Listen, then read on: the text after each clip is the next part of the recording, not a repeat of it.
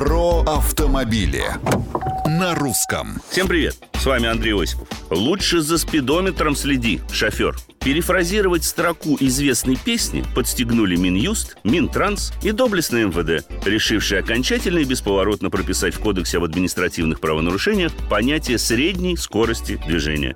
И, конечно же, нещадно штрафовать за ее превышение. Всегда и везде.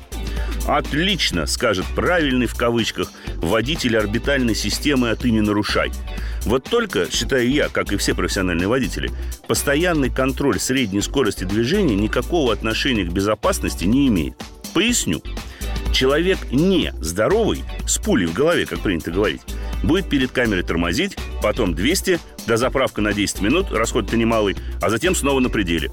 И средняя на паре десятков километров все равно получается в пределах допустимого. Нормальный же Homo sapiens и без узды выберет оптимальный режим движения.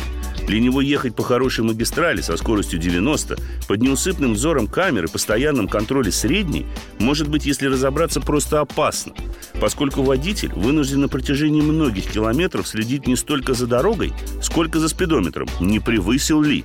А при обгонах целях той же безопасности все же надо ускоряться. И на тебе штраф за среднюю.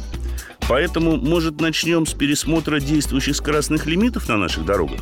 Ну, чтобы целью был не только сбор денег, а также удобство и скорость передвижения. Странички русского радио в социальных сетях всегда открыты для комментариев. А с вами был Осипов про автомобили на русском.